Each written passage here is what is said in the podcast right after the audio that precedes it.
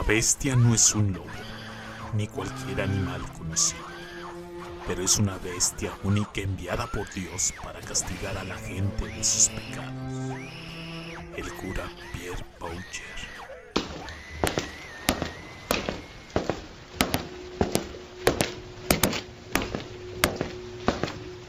Fenómeno.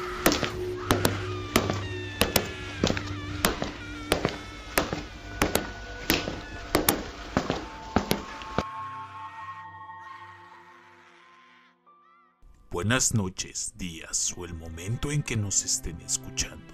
Sean todos bienvenidos a Fenómeno. En la rama de los críptidos, no hay uno con tantos avistamientos y tan recordados por la región de Goudan, que está localizada en el actual departamento francés de Locere, región de Occitania. Es una de las tres regiones que junto con él los territorios de ultramar conforman la República Francesa.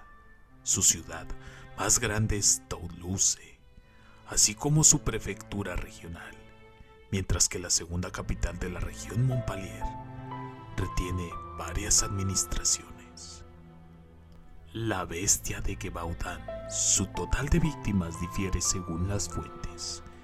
En 1987, un estudio estimó que había ocurrido 210 ataques, resultando en 113 muertos y 49 heridos.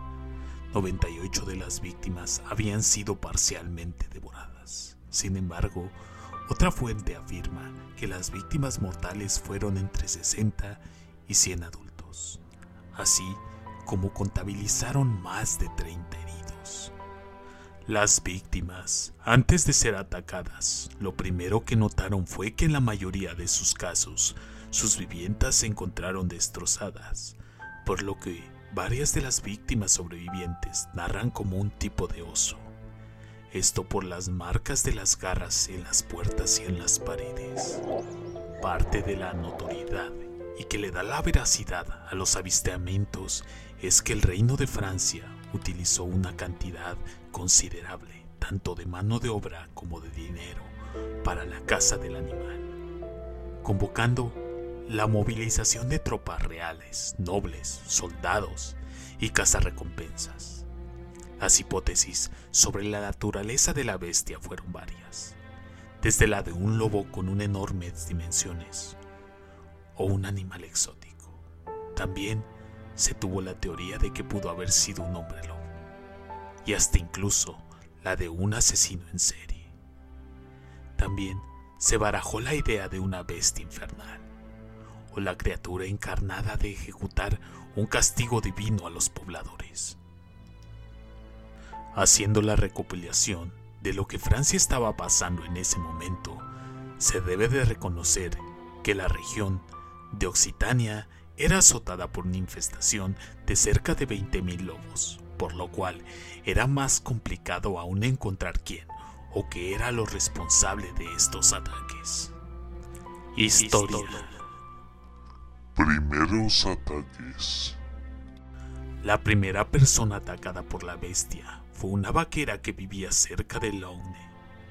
Pero en ese momento unos bueyes se aproximaron a ella e hicieron huir a la feroz bestia. Como resultado solo fueron desgarradas sus ropas.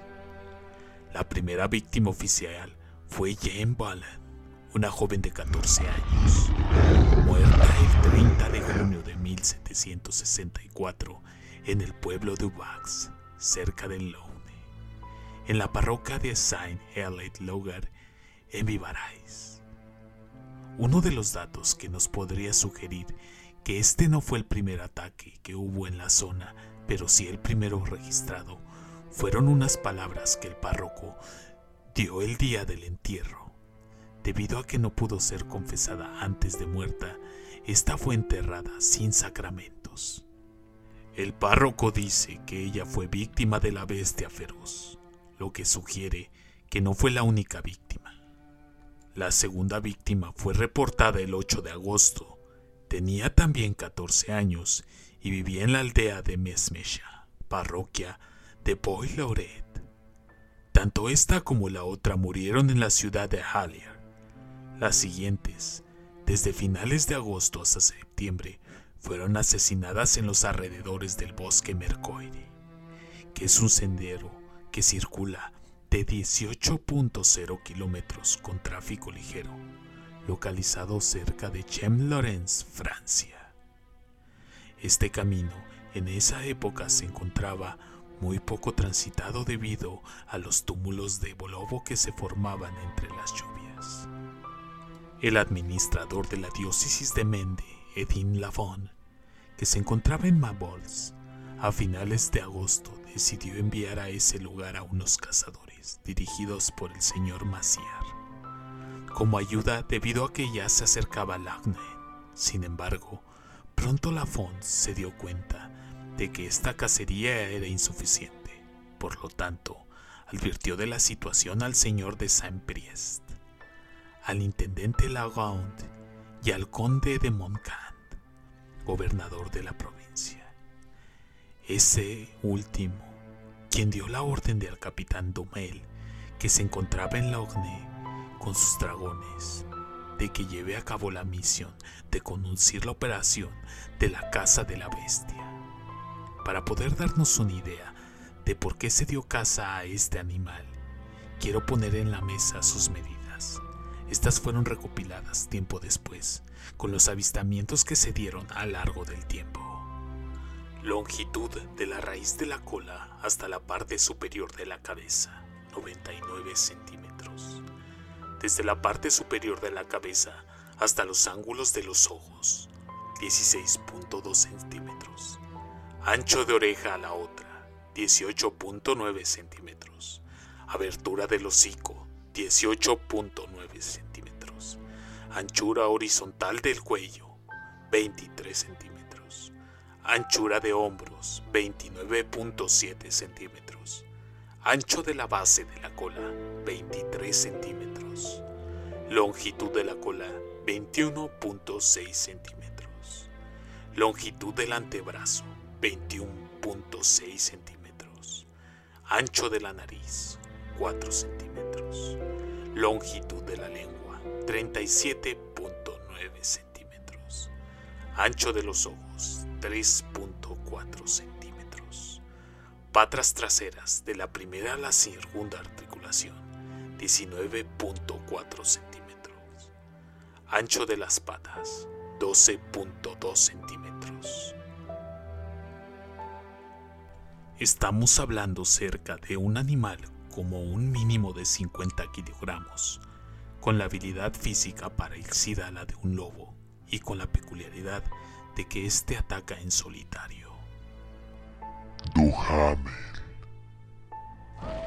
A partir del 15 de septiembre, el capitán Duhamel y sus dragones comenzaron su cacería. No estaban solos, sino que los campesinos se armaron y se dispusieron para ayudarlos. Ese año había cuatro compañías de dragones, voluntarios de Clermont, estacionados en Pradelles o y comandados por Duhamel, el capitán y asistente mayor. Estos soldados estaban presentes en los alrededores de la región de Cevennes debido a conflictos con los camisards a principios del siglo de 1702 a 1715 durante las muchas cacerías llevadas a cabo en el bosque de Marsovia, la bestia nunca apareció.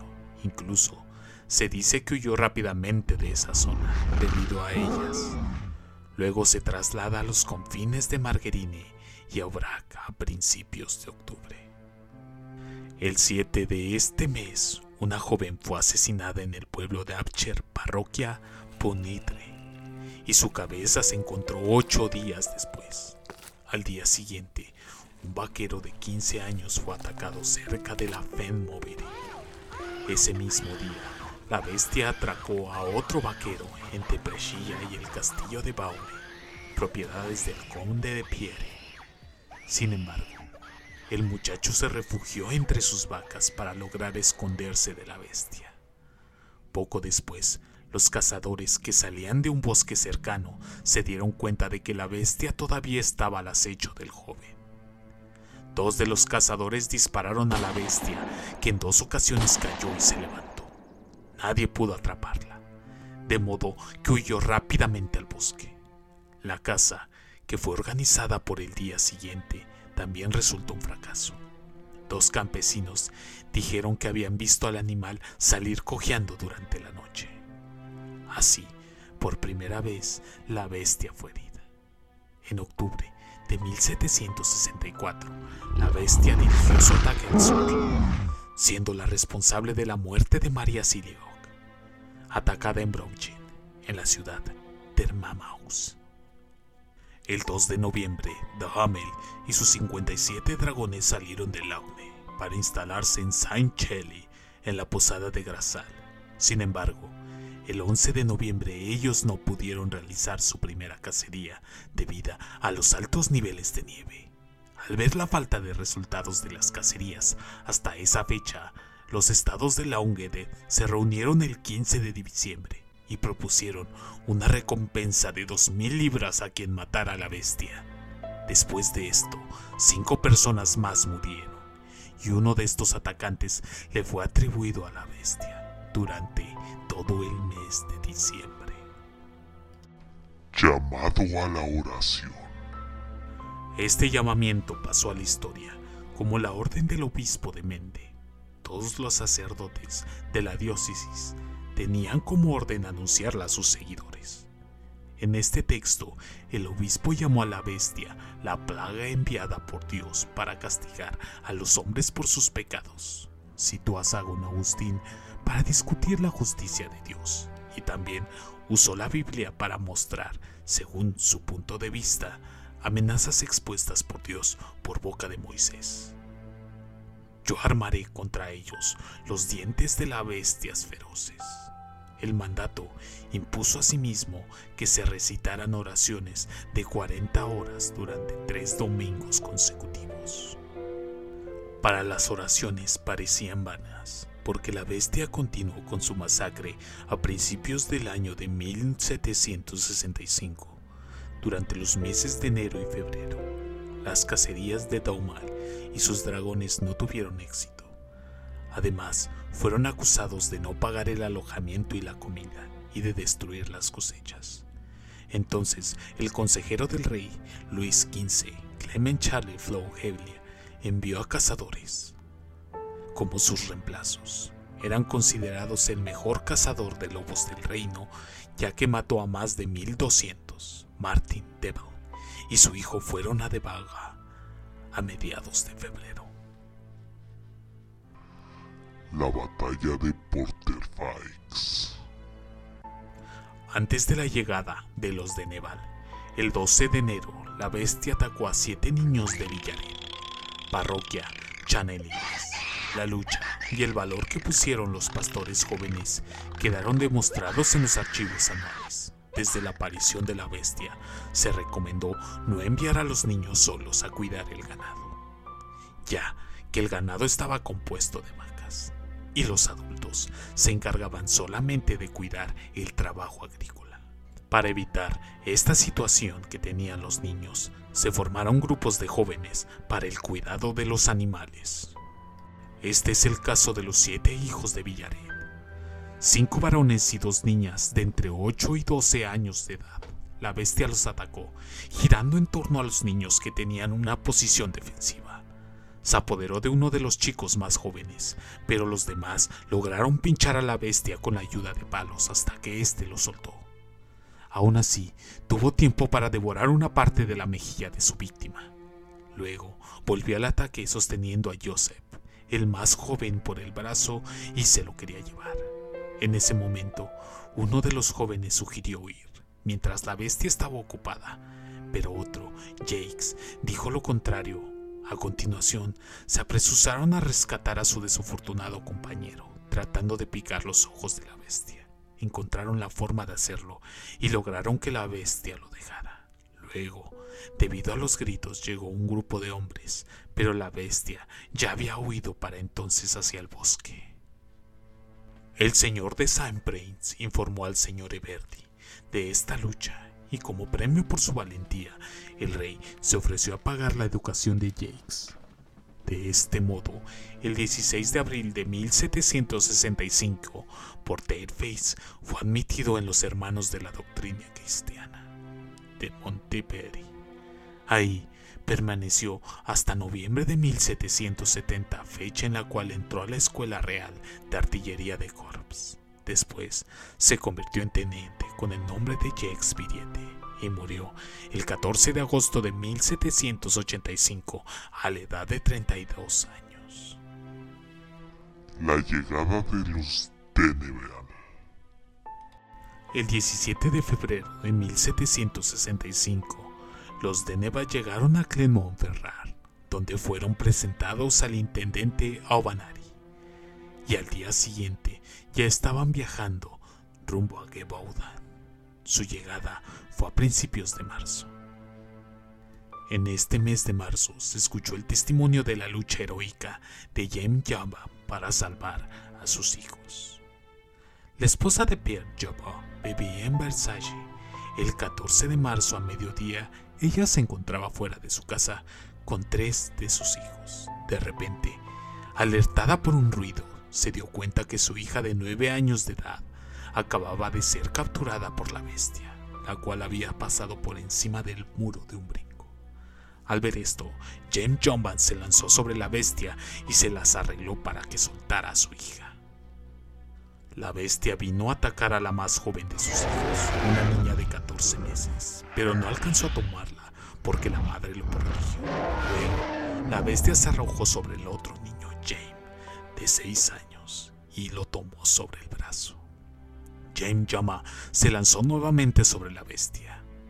Ahí surgió una larga batalla donde James Yama fue lanzada al suelo repetidamente, entre arañazos y mordidas. Finalmente, la bestia suelta a Jean Pierre y se las arregla para escapar, pero poco después se encuentra con los dos hermanos mayores, los cuales ya se preparaban para llevar a las ovejas al pastar fueron capaces de liberar a su hermano menor y la bestia huyó. Sin embargo, James, sucumbido debido a las graves heridas varias horas después, como recompensó por sus actos heroicos, James Joma recibió 300 libras como gratificación por parte del rey. Los Denemel se establecieron en Gebaudan. A su llegada, querían que la cacería fuera exclusivamente para ellos y para lograr esto debían eliminar a Don Hamel. A continuación, hablaron con Mosabe Every. El 8 de abril, Duhamel y sus dragones debieron abandonar el país para su nuevo destino en Pont Saint-Esprit. Sin embargo, los de Neval tardaron mucho en iniciar la cacería. La primera intervención fue el 21 de abril. El objetivo parecía ser traer a la bestia a Ponieris, bosques pertenecientes al conde de Moranquis. Pretendían acercarse a la bestia, pero ésta pudo escapar sin que pudieran ni siquiera dispararle.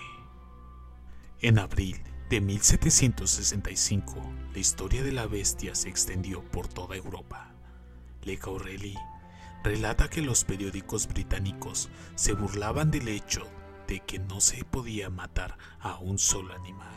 Mientras tanto, el obispo y los comisarios se enfrentaban a una influencia masiva en el correo. Las personas de toda Francia proponían métodos extravagantes para vencer a la bestia. El primero de mayo, la bestia se encontraba cerca del bosque de Rechauvy, entre Mainz y San Alba, mientras se preparaba para atacar a una joven pastor. Un hermano Marlet de la aldea de Lechemale, al sur de San Alba, la vio desde la ventana de su casa a unos 200 metros de distancia. A continuación, advirtió a sus dos hermanos y a todos los que estuvieran dispuestos a armarse para salir de la casa. La bestia había recibido dos disparos y se habría caído, pero aún herido logró escapar. Al día siguiente, Deneval fue al sitio y continuó a lo largo, en compañía de 20 hombres.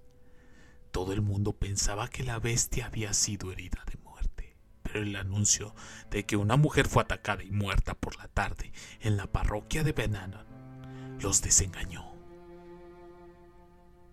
El día después de la casa, el marqués Pierre de Morangui escribió una queja al presidente de la comunidad en Tiente Lafond de Ver, en la que decía el señor de Neval llegó haciendo tanto alarde y como de costumbre el resultado fue penoso. Usted, que es un político, está obligado a revelar la desfachatez de ellos, que de cazadores solo tienen la figura. El 18 de mayo, Pontengue hizo una nueva carta de queja a la Font sobre la cacería sin éxito de los de Neval. El 8 de junio, bajo la orden del rey Francois Antoni, el portador de Arbacaus de sus majestades, salió de París hacia Gebauda.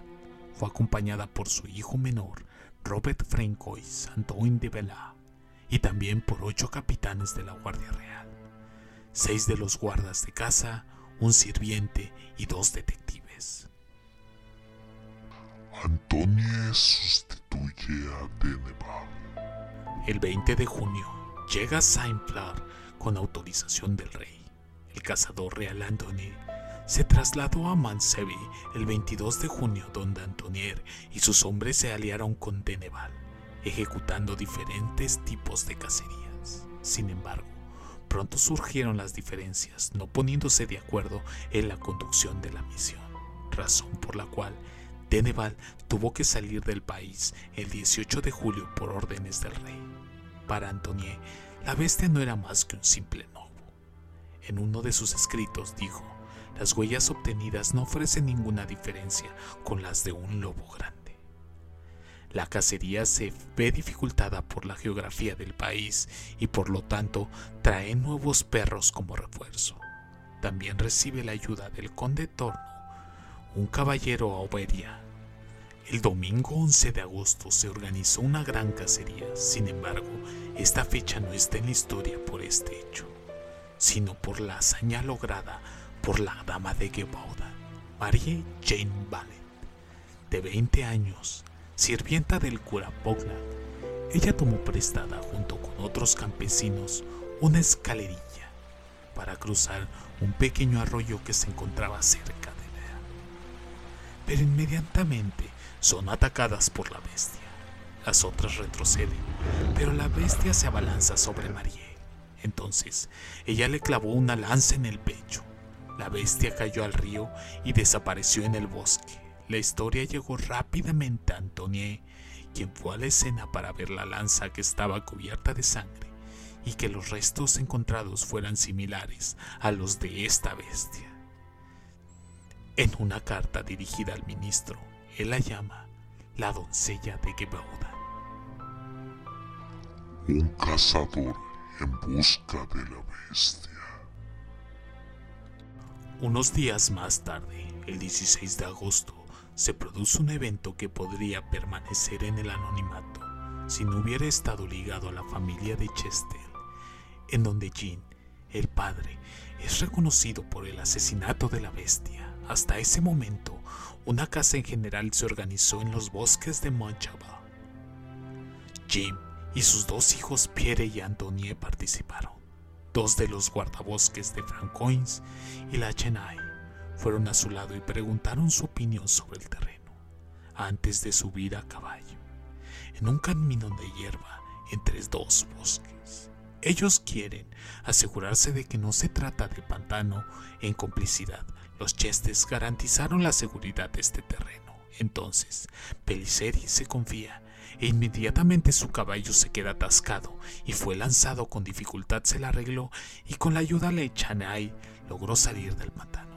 Mientras que los Chestel se reían de la situación, los dos guardas de casa toman al joven de los Chestel para llevarlo a Fancaunanoi. El anciano y el padre toman a la Cheney y le exigen que libere al joven, mientras Bailisher acude en su ayuda él también estaba metido en varios problemas. Los guardabosques, por lo tanto, se ven obligados a la retirada. Por la noche, ellos escriben un par de minutos para denunciar los hechos y bajo la orden de Franco Sadoni, los Chester son detenidos y encarcelados en Sagüez. La instrucción que se dio a los jueces y cónsules de la ciudad por Antoni es, no los dejes salir más que cuatro días después de nuestra salida a esta provincia. El hecho de que hubo una disimulación de los ataques de la bestia durante este periodo de reclusión muestra, según algunos autores, un vínculo entre la familia Chester y la bestia. El lobo de Chases. Durante la segunda quincena del mes de septiembre, entre el 20 o 21, Franco Antoni es advertido de que un gran lobo, tal vez la bestia, andaba merodeando cerca del bosque de las damas de Albada en Chasset. A pesar de que la bestia nunca había estado en ese lado del río. Rodearon el área del bosque del manzano con la ayuda de 40 tiradores. El que eliminara el animal, el cual se encontraba a 50 pasos de él. Él dispara y la bestia cae se levanta y lo ataca. El guardián Richard se le acerca, tira a su alrededor y derriba al animal. Según los escritos Francoy, este animal no era más que un lobo de un gran tamaño, que pesaría unas 130 libras. A continuación, los transportaron a Shemon, en donde sería disecado por el ser Baker, un cirujano de la ciudad. Según informe oficial, Varios testigos confirman que este fue el animal que los atacó. Entre los testigos estaba Mary Jane Ballet y su hermana. En este momento era oficial que la bestia de Gebaudan estaba muerta y que había sido asesinado por el Porta. Archivos del rey, Franco y Antoni, poco importaban los eventos siguientes. Igualmente el lobo de Chases era reconocido como la bestia. Esto se confirmó en 1770 cuando Franco en Antonie fue visto portando un lobo moribundo que simbolizaba a la bestia. Nuevos ataques. El mes de noviembre se desarrolló sin ningún ataque detectado. El pueblo comenzó a considerar que en realidad Antonie había acabado con el animal que había estado aterrorizando a todo el país. En una carta fechada del 26 de noviembre, Lafon también indica al intendente de Legamont no se oye hablar de nada relacionado con la bestia, pero pronto los rumores comenzaban a relatar los ataques presuntamente cometidos por la bestia entre los y. Estos ataques son esporádicos hasta principios de 1766, y tanto Lavon como la gente no sabía si atribuirle estos males a la bestia o a los lobos. Sin embargo, el primero de enero, el señor de Mont, en una carta al intendente Aubarnay, parece convencido de que la bestia ha reaparecido. Esto alerta al rey, pero él no quiere oír hablar de esta bestia, a la cual, según su arcavoz, ya estaba muerta. A partir de ese momento, los periódicos comenzaron a dar información de más ataques ocurridos en Gabaudan y al sur de la región de Auvernia. El 24 de marzo, los administradores de Gebaudan se encontraban en la ciudad de Mende. Elitone y el joven marqués Archer. Los ataques también se habían incrementado durante el mes de marzo y los señores del país se dieron cuenta de que su salvación no provenía de la corte del rey. La bestia parece que ya no había ganado tanto terreno como antes. En efecto, ella se fija en la región de las tres montañas, el monte Maunch, Monte Grand y el monte Chabao. Estos tres picos están separados por unos kilómetros aproximadamente de 15 entre uno y otro. Las medidas adoptadas son ineficaces. Pese a que las pequeñas batidas estuvieron bien organizadas, esto fue en vano. La bestia continuó sus ataques durante todo el año de 1766. Sin embargo, parece que ese procedimiento había cambiado un poco. Era menos audaz y más cauteloso. En cualquier caso, eso es lo que se encuentra escrito en varias cartas como las del cura Lausari, canónigo Ali, dirigida al administrador Etienne Lafont. La bestia de Chastel. A principios del año de 1767 se siente una ligera pausa en los ataques, pero en primavera de ese mismo año los ataques recrudecen. La gente, entre tanta incertidumbre, no hace más que otra cosa de preguntarse qué es lo que está pasando y, sobre todo, comenzar a rezar. Mientras tanto, los peregrinajes se multiplican, principalmente hacia el norte un hecho conocido sucedido a principios del mes de junio, según la leyenda, Jam Caster hizo bendecir tres esferas que luego fueron fundidas en medallas para el sombrero de la Virgen María. El 18 de junio se informó que el marqués de Abcher había visto un día anterior a la bestia cerca de la parroquia.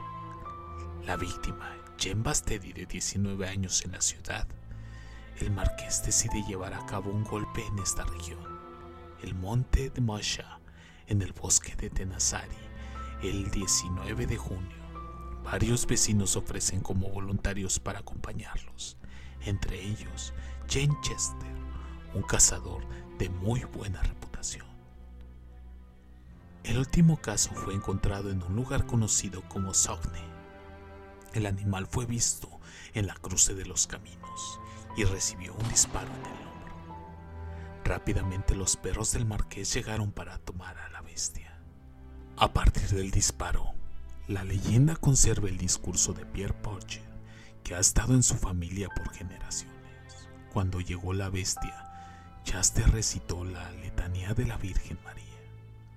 Las recordó muy bien, pero por un sentimiento de compasión y confianza con la Madre de Dios, él terminó sus oraciones, luego cerró su libro, guardó sus lentes en su bolsillo y tomó el arma y mató instantáneamente a la bestia.